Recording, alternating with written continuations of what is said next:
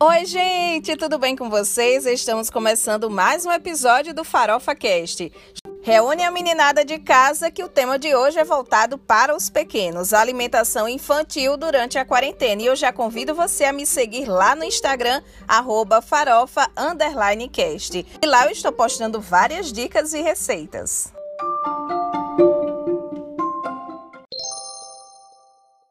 O isolamento social causado pela pandemia do novo coronavírus fechou escolas no país inteiro, interrompendo as aulas e obrigando as crianças a ficarem em casa. Tendo em vista essa mudança de rotina, as crianças podem descontar o que estão sentindo na comida. E por isso, nesse período, é importante manter uma alimentação saudável.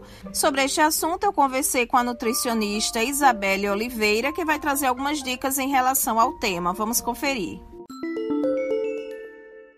E hoje aqui no Farofa Cast a gente conversa com Isabelle Oliveira, que é nutricionista, e ela vai dar uma dica bem interessante para a gente em relação à alimentação das crianças nesse período de isolamento social, que muitas vezes acontece uma mudança, porque também está acontecendo uma mudança de rotina. Isabelle, bem-vinda aqui ao nosso podcast e qual a sua dica inicial nesse contexto da alimentação infantil durante esse período de pandemia? Olá, tudo bem? Muito obrigada aí pela participação. Nesse momento de pandemia, é muito importante a gente ter calma, né? É, as crianças estão em casa, a rotina está totalmente diferente, mas é importante a gente se planejar ter em mente o que vai ser servido durante essa, as refeições, procurar ter uma rotina familiar, horário de acordar, é, horário de tomar um banho e da mesma forma o horário das refeições, que tenha uma organização melhor dessas atividades durante o dia. E, em consequência disso, quando se organiza essa rotina, é possível também a gente organizar melhor o que vai ser servido, né, em termos de alimentos. E durante esse período, assim, a gente sabe que tem pessoas que diante da ansiedade é, acabam descontando essa ansiedade na alimentação. Isso também acontece com as crianças? Claro, e principalmente porque elas estão é, limitadas em relação ao espaço físico, né? Uhum. Então é comum realmente elas abrirem a geladeira várias vezes, abrirem a dispensa várias vezes. E por isso que, que na hora que se organiza a rotina e que se tem horários não precisa ser muito rígido, mas que existe um momento de brincar, existe um momento de fazer uma atividade, existe um momento de ajudar em alguma tarefa de casa. Isso tudo dá uma acalmada nessa ansiedade, né? E é muito importante lembrar que a responsabilidade do que entra na casa são dos pais.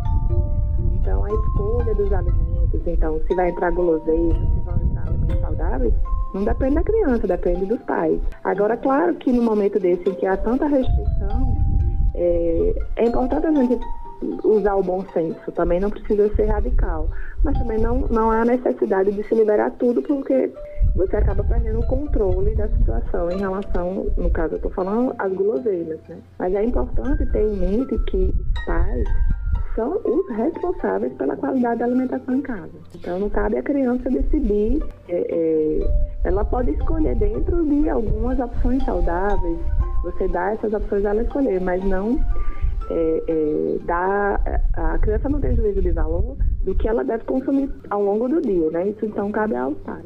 E, inclusive, a gente percebe que muitas vezes é, a criança se espelha nos pais, não é? Então, quando os pais também adotam uma alimentação mais saudável, é natural também que a criança, né, que os demais membros da casa também sigam essa rotina mais saudável. Isso, exatamente. Quando a família já tem esses hábitos bem estabelecidos, é bem mais fácil para a criança, né?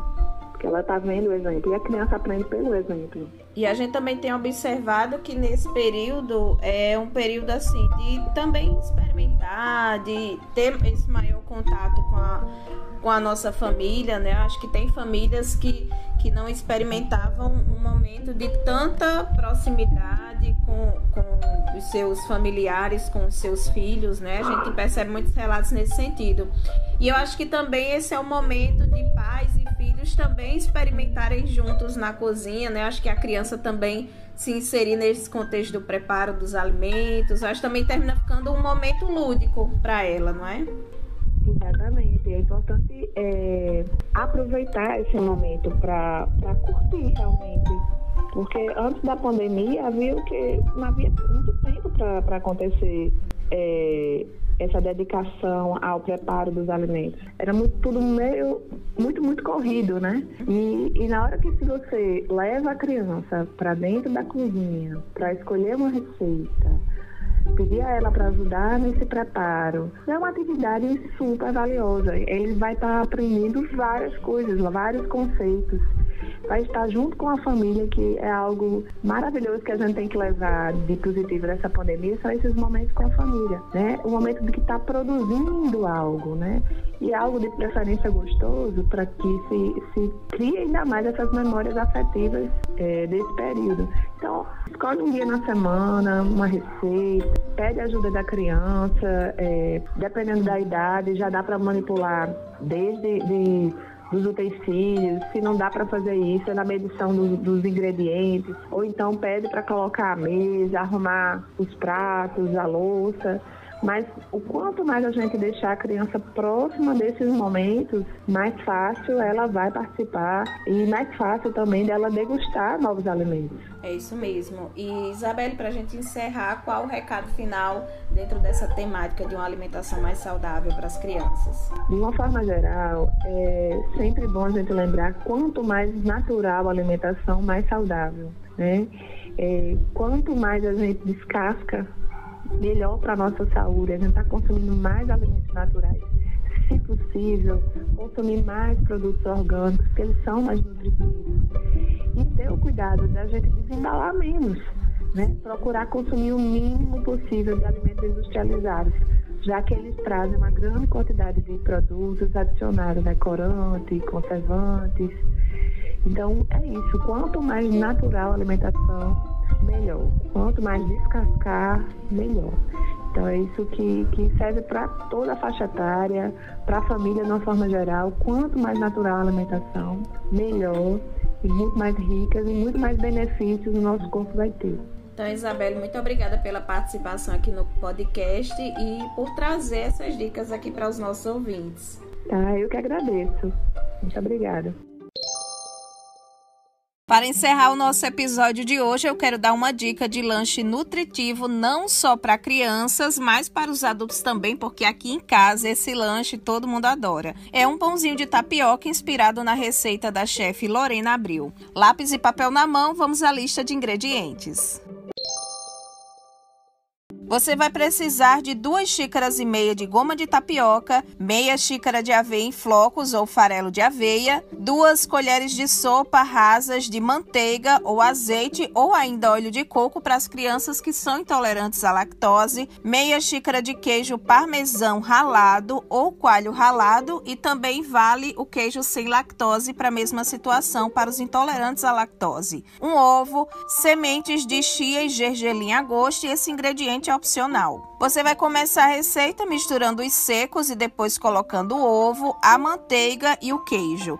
Misturar todos os ingredientes até a massa desgrudar das mãos. E se ainda ficar muito seco, você pode colocar uma colher de sopa de água. A ideia é que a massa fique em ponto de enrolar os pãezinhos e não esfarelada. Essa massa vai render seis sanduíches pequenos e você já pode dividir a massa em seis partes iguais. Você vai abrir cada parte da massa e rechear com o que quiser. Pode ser frango, carne moída, queijo, legumes refogados, peito de peru, que a sua imaginação mandar. Modelar os pãezinhos e levar para a frigideira ou torradeira e deixar dourar.